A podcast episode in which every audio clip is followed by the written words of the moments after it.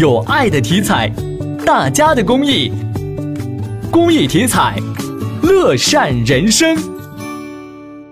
国家发改委联合中央文明办、最高法、中国铁路总公司等八部门联合规定了，五月一号起，特定严重失信人将限制乘坐火车。限制乘坐火车范围包括了两类人群，一类呢是严重影响铁路运行安全、被公安机关处罚或者是铁路站车单位认定的行为责任人，